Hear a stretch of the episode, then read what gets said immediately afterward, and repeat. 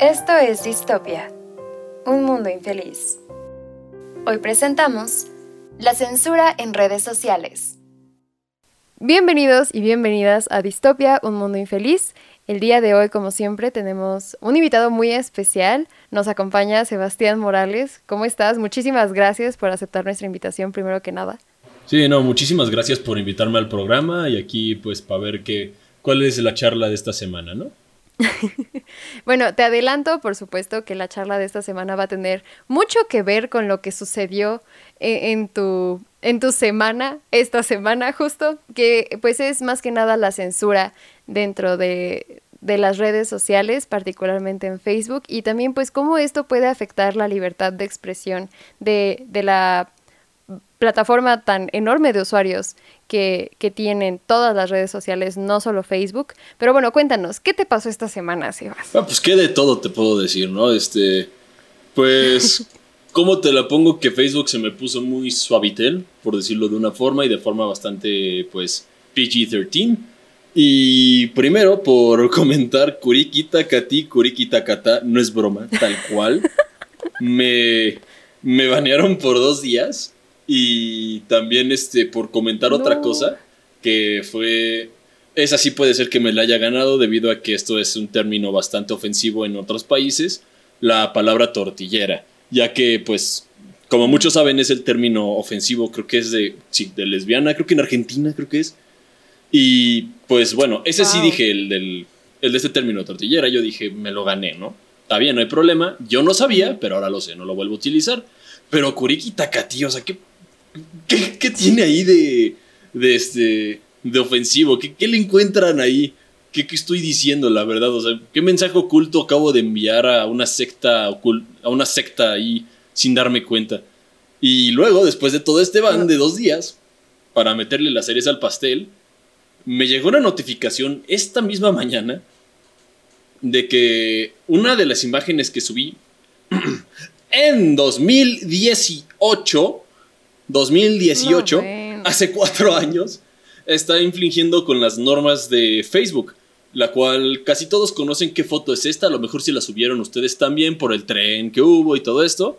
Eh, la de Momo, esta imagen como toda tétrica de una estatua que había hecho, creo que alguien ruso. Si la subiste en tu perfil de Facebook, Facebook considera que esta imagen promueve el self-harming. Me lo pusieron así en inglés. Sí, piensan que promueve eso y yo dije, oye, es solo una foto de una estatua. Y dije, oye, pues no estoy de acuerdo con lo que me pusieron. Apelé la decisión de Facebook de, oye, pues esto no es ofensivo, o sea, ni, siquiera tiene nada que ver con lo que me están diciendo. En el momento que la puse, estoy baneado un mes completamente en Facebook. No puedo hacer nada. Ya ni siquiera dos días. Ya ni dos días. No, no puedes apelar. Y no puedo apelar a la decisión de esta decisión. Estoy completamente eliminado de las redes sociales por un mes, al menos en Facebook. Y todo por una foto que envié hace cuatro años. Dios mío. Dios mío. Pues sí, creo que tu situación, por ello empezamos justo, justo con tu experiencia, pues da una idea muy clara de la situación que estamos viviendo todos los usuarios de Facebook, de Twitter, de TikTok, que también tiene unas, unas reglas, híjole, eh, de Tumblr también creo que a todos nos ha pasado que, nos encontramos en, esta Facebook jail. Y lo más chistoso es que a mí me ha pasado en numerosas ocasiones. Si me han dado tres veces ban de un mes, la verdad es que son pocas. Y curiosamente, no, por echarme flores, pero honestamente cada que me dan ban es porque yo estoy respondiéndole a una persona que hizo un comentario misógino, a una persona que hizo un comentario racista, eh, clasista incluso. Entonces, lo, eh, esto es como el mayor conflicto que yo tengo con la censura dentro de redes sociales, que no es efectiva que está puesta ahí justo para evitar, eh, ah, pues este hate speech, ¿no? Discursos de odio, por lo que tanto me han baneado en Facebook, que no me acuerdo que puse una vez de los hombres una disculpa, por, no estaba generalizando, juro que todas las veces que me han dado ban ha sido injustamente, pero algo, una vez puse algo respecto a los hombres y me dieron ban porque me habían reportado por, por andar distribuyendo eh, discursos de odio. Entonces, ¿hasta qué punto o, sea, como, que dónde está el límite, ¿no? Porque, por ejemplo, recordemos que, Twitter hace un par de añitos dio ban a, Trump. Y digo, obviamente yo no soy partidaria, de los discursos que, que pues, el, el expresidente Trump em, pues diseminaba. Sin embargo, no, no, sé, no sé si es un mal necesario, ¿sabes? Como, bueno, unos por otros, yo pago tres meses, pero bueno, se salió Trump, no sé, no sé, ¿tú qué opinas? Pues a todo lo que acabas de mencionar de Facebook tenemos que recalcar la situación en la que están ahorita estas personas porque acaban de decir que está bien aventar hate speech hacia Rusia, o sea, no, no hay problema aventarles hate speech a, Rusia. De hecho, creo que tiene ya como de dos semanas a un mes esta noticia. En la cual dijeron, oye, si empiezas a tirar pues aquí de todo hacia Rusia, no tenemos ningún problema, tú, tú date grasa, ¿no? Y tú eres de todos, pero no vayas a decir un chiste que, no, que se salga de contexto, porque si no te vamos a bañar un mes completito, pero si estás diciéndole la muerte directamente, tal cual, a los rusos o a algunas personas que no tienen nada que ver, que la única relación que tienen con eh, lo que está pasando actualmente es que son rusos, pues miren, se lo están ganando por nacer en Rusia, entonces la verdad, está bien, yo me voy a hacer el ojo, yo voy a hacer la vista gorda, ¿no?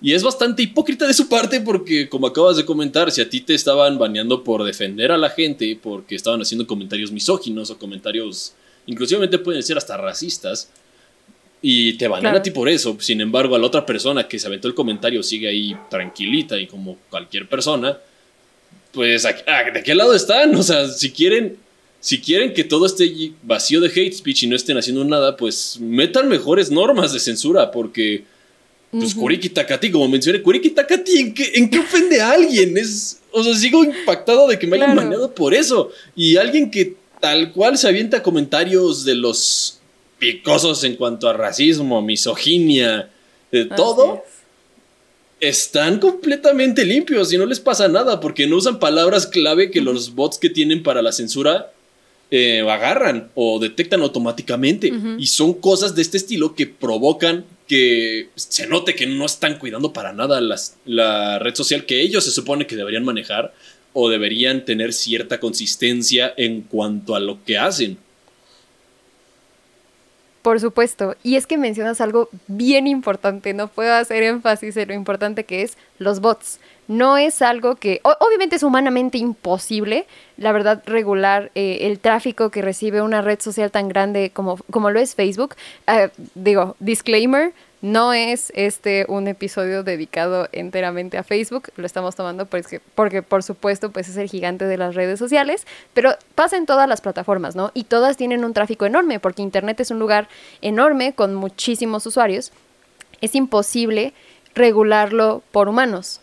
Y es que los humanos tenemos algo que, que los bots no tienen y es la comprensión del contexto, ¿no? Ahora sí, pasa en contexto por ejemplo, como, como mencionas tú, el Kuliki Takati, pues nosotros entendemos que es una canción, pero posiblemente lo detectaron los algoritmos, los bots que están, pues, según revisando, monitoreando todas estas situaciones, porque posiblemente tenía como el cool que puede llevar a, otras, este, a otras connotaciones eh, sexuales, que me lleva a otra cosa. Eh, por supuesto, o sea, nada más, o sea, poniendo un pin a, nuestro tema principal, pero también que la censura, por ejemplo, en YouTube, eh, la censura como, como se endureció a raíz de los círculos de pedofilia que se estaban viendo en los mismos comentarios de videos de YouTube. O sea, y, es, es, una locura, ¿no? Y sí entiendo que pues es para proteger a los niños, que en mi opinión no, los niños no deberían estar en internet, es un lugar un tanto peligroso, y mucho menos sin supervisión adulta, ¿no? Pero cuántas cosas, cuántos, este, cuántas, no, no, sé, cuánto contenido no se ha dedicado ahora a YouTube a, volverlo infantil para la protección de los niños, ¿no? O sea, sí, sí tiene sus pros y sus contras el, el realizar esta clase de censura, pero no sé, o, sea, es lo que decía al principio, ¿dónde está el límite? O sea, si, de nuevo, yo no soy partidaria de Trump y yo opino que no deberíamos tolerar la intolerancia y los discursos que estaba promoviendo este señor, por supuesto que eran muy intolerantes y de mucho odio.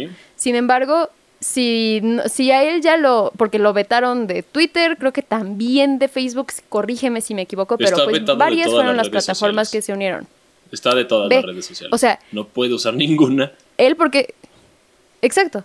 Wow, o sea, yikes. Es que bueno, Que qué bueno, promover, bueno. promover la invasión al Capitolio de Estados Unidos en las cuentas Ah, de no, redes claro. sociales, digamos que también puede poner nerviosa a la gente que maneja estas redes sociales. Entonces, bastante bien ganado tiene que esté completamente eliminado de las redes por esta misma razón. Por supuesto.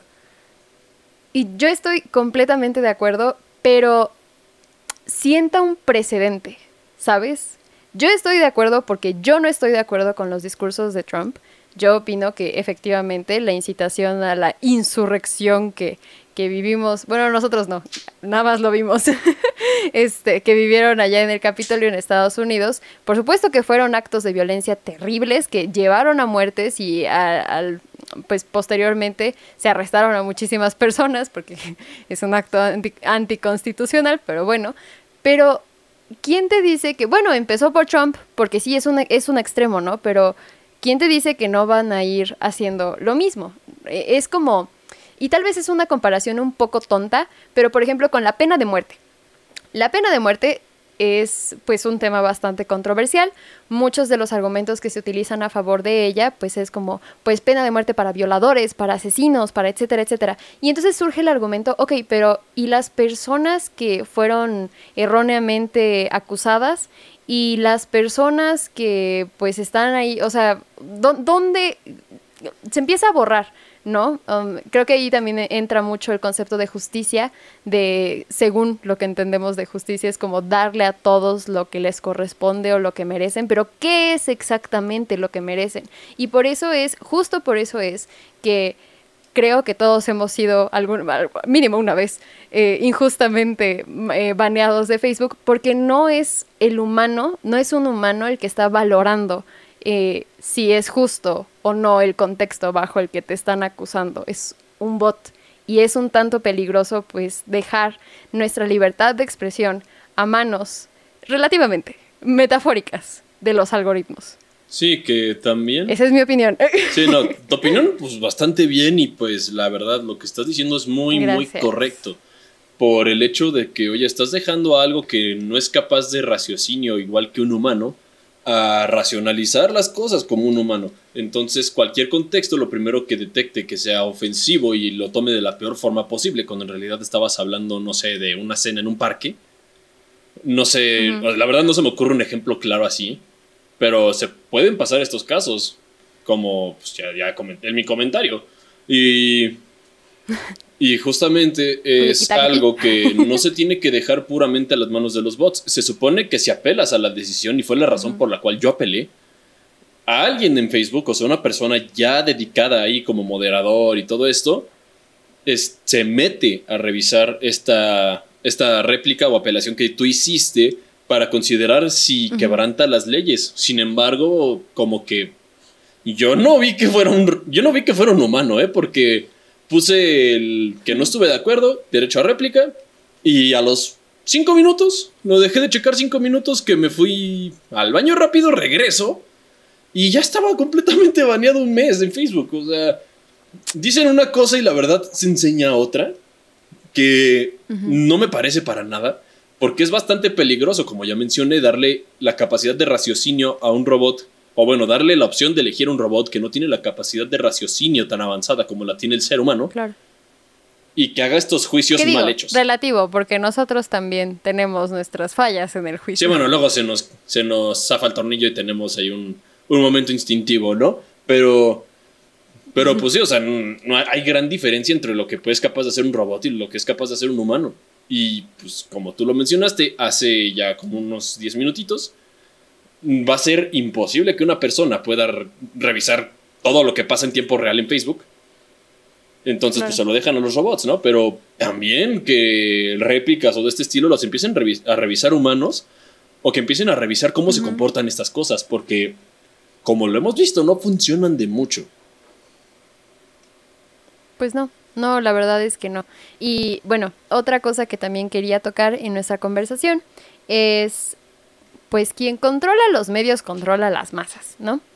Y pienso mucho ahorita en esto por lo que está sucediendo con Elon Musk, que se ofreció, o bueno, mostró interés en pues adquirir Twitter como plataforma. No sé si habías escuchado de ello, estoy segura de que sí. Sí, estuvo eso fue algo que también me enojó a mí y por un punto que creo que vas a tomar ahorita. Este, pues para los que no están enterados y la verdad no ven la tele para nada ni las redes sociales, Elon Musk ofreció por comprar completamente a Twitter, aumentando de hecho su valor por acción creo que cuatro veces como cuatriplicando las acciones. Y eso fue una noticia que se dijo en todos lados, ahogando muchísimas, muchísimas noticias. Efectivamente. Y sí, creo que sabes exactamente para el punto al que voy. Exacto. Como seguramente la audiencia. Y pues es que ¿Quién dice ahora que, que, si Twitter no queda? Que Twitter es, yo no lo uso personalmente, pero sé que es una fuente de información para muchísimas personas, de, de muchísima clase, o sea, de entretenimiento, de noticias, o sea, de hay mucha información, hay mucho flujo de información en Internet, tan sencillo como eso. Y creo que lo que está haciendo Elon Musk al monopolizarlo, pues es también poner en riesgo nuestra libertad de expresión. No, sí he escuchado casos en, en, Tesla, pero particularmente me, yo siempre, ah, ah, esta, honestamente, eh, Sebas, el, este programa es eh, un slander constante hacia Elon Musk y hacia Jeff Bezos. pero bueno, puedo a eh, gusto. muchas gracias, efectivamente. Aquí, aquí odiamos el capitalismo, supuestamente aunque vivimos bajo el régimen capitalista, no tenemos otra. Pero bueno, este, Jeff Bezos, eh, bueno, se reportó más bien que Amazon estaba eh, multando, digamos, no sé, pero estaba castigando a, a, trabajadores eh, que se registraba, que utilizaban o buscaban términos de union, de, de los, este, ay, se me fue la palabra en español, pero pues las uniones de los trabajadores, los sindicatos porque no les conviene. Entonces, este, pues e, e, era un blog. Ay, hasta voy a buscar la noticia bien porque de veras que no me la acuerdo, pero básicamente era que, que estaban pues seleccionando, monitoreando más de cerca a aquellas personas que veían que mostraban un interés en unirse a un sindicato o formar un sindicato. Entonces, ¿quién me dice, por ejemplo, ah, y Tesla? Tesla también, o sea, súper racista que es, de lo mal que se habla de las cosas, ahorita surgió una noticia de que Elon Musk no quería que se hablara mal de Neuralink. Entonces, no puedes hacer, no puedes vivorear como nosotros ahorita estaríamos haciendo si Elon Musk consigue Twitter. Eh, ¿Quién te dice que vamos a poder vivorear a Elon Musk en Twitter ahora? O sea, eso es a lo que voy. Sí, claro. Y también Elon Musk, él dijo se supone en esta noticia, él dijo que él está a favor de la libre expresión y de todo esto, entonces que no piensa cambiar las cosas, pero pues digamos que lo mismo no va a querer que le insulten directamente a la empresa en la red social que quiere comprar por capricho, porque pues ya se meten muchos problemas. Porque cada vez que publica algo, cualquier moneda electrónica se dispara por alguna razón y ya se metió en bastantes problemas por eso. De hecho, creo que hasta lo multaron por manipular la bolsa de esa manera. Eso no lo sabía, a ver, cuéntanos. Bueno, bueno, primero que nada, pues ese es el punto, ¿no? Si pueden manipular absolutamente todo a su alrededor, y no solamente Elon Musk, Jeff Bezos o todos los CEO, entrepreneur que existen supuestamente en el mundo, este, ¿quién dice que no van a manipular pues los medios de comunicación que utilizamos para, para vivorearlos? ¿no? Pero, pero cuéntame, cuéntame de la bolsa, ¿eh? Suena interesante. Pues fíjate que Elon Musk, ahora sí que como cierto programa voy a decir balconeando para que no nos demanden, eh, este, si ciertas cadenas de tweets que él empezó a mandar fue de, ay, estoy interesado en Dogecoin o estoy interesado en Ethereum o en cualquier moneda electrónica que ahorita exista. Y por alguna razón estas monedas se disparaban en un precio, pero de forma abismal.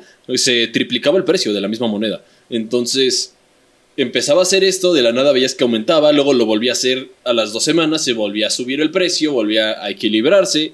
Y gente piensa que en ese tiempo también Elon Musk lo que hizo fue y ahí manipular la bolsa en ese aspecto, porque a lo mejor compró antes de decir esas cosas, luego se aventó unos tuitazos de la moneda está bastante padre, no sé qué, luego empezó a subir el precio y ahí vendió él. Por eso hasta lo pudieron multar porque es peligroso lo que estaba diciendo, porque era como de, oye, tengo, tengo la llave maestra para hacer que esta cosita que me costó 5 centavos me cuesta, ahora la pueda vender en 30 dólares. Es algo bastante peligroso la manipulación de la bolsa y no hay que y también hay que recalcar ilegal. Entonces, creo que hasta lo multaron y toda la onda y por bastantes cosas que tuiteaba también hasta lo quitaron del puesto general de Tesla. O sea, creo que ya no es chairman de Tesla, ya es como director de Tesla, pero tiene personal literal checándolo como niñito que tuitea para que no vaya a decir algo que no debería. Es cosas de este estilo. Hasta, hasta aquí mi reporte. Volvemos al estudio. Muchísimas gracias por tu reporte, Sebastián. Muy interesante. Y, y sí, digo, no. Digo, no me quiero estancar demasiado en esto de lo como dije al principio de, de esta mini sección, que quien controla los medios controla las masas, pero sí, o sea, no, no estamos ni para dejar nuestra libertad de expresión a manos de algoritmos, bots que no entienden contexto, que en muchas ocasiones nos ha tocado presenciar que la censura le toca, pues, pues está dispareja la cosa, ¿no? No toca a todos eh, con justicia, pero pues tampoco podemos dejarlo todo a manos de una persona cuyas intenciones pueden ser un poco más que nefarias. O bueno, más bien no nefarias, pon tú, pero pues que puede tener otros intereses en mente, ¿no? Como por ejemplo, si yo fuera Elon Musk y tuviera Twitter, utilizaría Twitter para plagar, eh, plagarlo todo de, de Tesla, de, de, lo que a mí me interesa. Podría, o sea, estaría controlando constantemente el flujo de información, podría incluso acrecentar los precios para, publicidad, para publicitar en mi sitio, porque eso de que, ay, no quiero cambiar nada, y entonces, ¿por qué te interesa comprarlo, sabes? Como dices, pues puede ser capricho solamente porque puede, porque quiere y porque tiene el dinero, que híjole, ¿cómo tiene dinero? Pero, ¿cuáles son las intenciones en realidad? ¿No? No podemos saberlo. Sí, no, no hay forma de saberlo y pues como lo dijiste, tiene dinero de lo suficiente para que ya, y esto está confirmado, si él está caminando y se le cae un billete de 100 dólares, pierde más dinero agachándose a recoger ese billete que nomás dejarlo en el piso. O sea, así, así de dinero tiene, así de ganancias genera.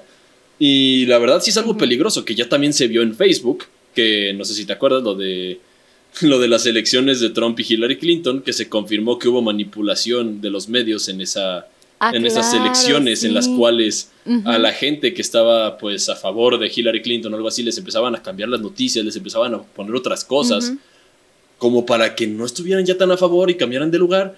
Cosas de este estilo, manipulaban la información. De hecho, está confirmadísimo que, tomando el tema que tú dijiste, quien controla los medios controla las masas, creo que es Fox News o CNN, la verdad no estoy tan seguro y no quiero difamar una de las cadenas. Una cadena de noticias famosas en, eh, famosa en Estados Unidos, lo que hace con los contrincantes a los que no están a favor de su contienda, lo eh, les cambian el color de piel, les cambian, o sea, les alteran un buen de cosas de tal forma que se ven enfermos.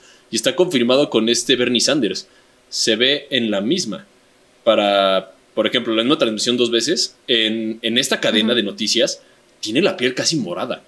Pero hay otra grabación aparte por fuera que tiene un tono de piel normal, habla tranquilo y toda la onda, y en la otra, pues hasta se escucha como que un poco más grave, un poco más como enfermizo lo que está transmitiendo. Pues sí, digo, es muy sencillo Ah, digo, como, recomendación, escuchen nuestro episodio respecto a las burbujas de información. Tocábamos un poquito de, eh, respecto a este tema. Pero sí, pues es muy sencillo ya monitorear lo que, los gustos, el perfil de una persona en Internet. Y por supuesto, como dices, y como pasó en las elecciones del 2016, eh, pues empezar a manipular lo que empieza, lo que ve y por supuesto pues su entorno, la información que recibe. Entonces pues es peligroso, es bastante peligroso este jueguito el que estamos jugando en internet. Sin embargo se nos está acabando el tiempo eh, en este episodio, entonces algo más que te gustaría agregar Sebas.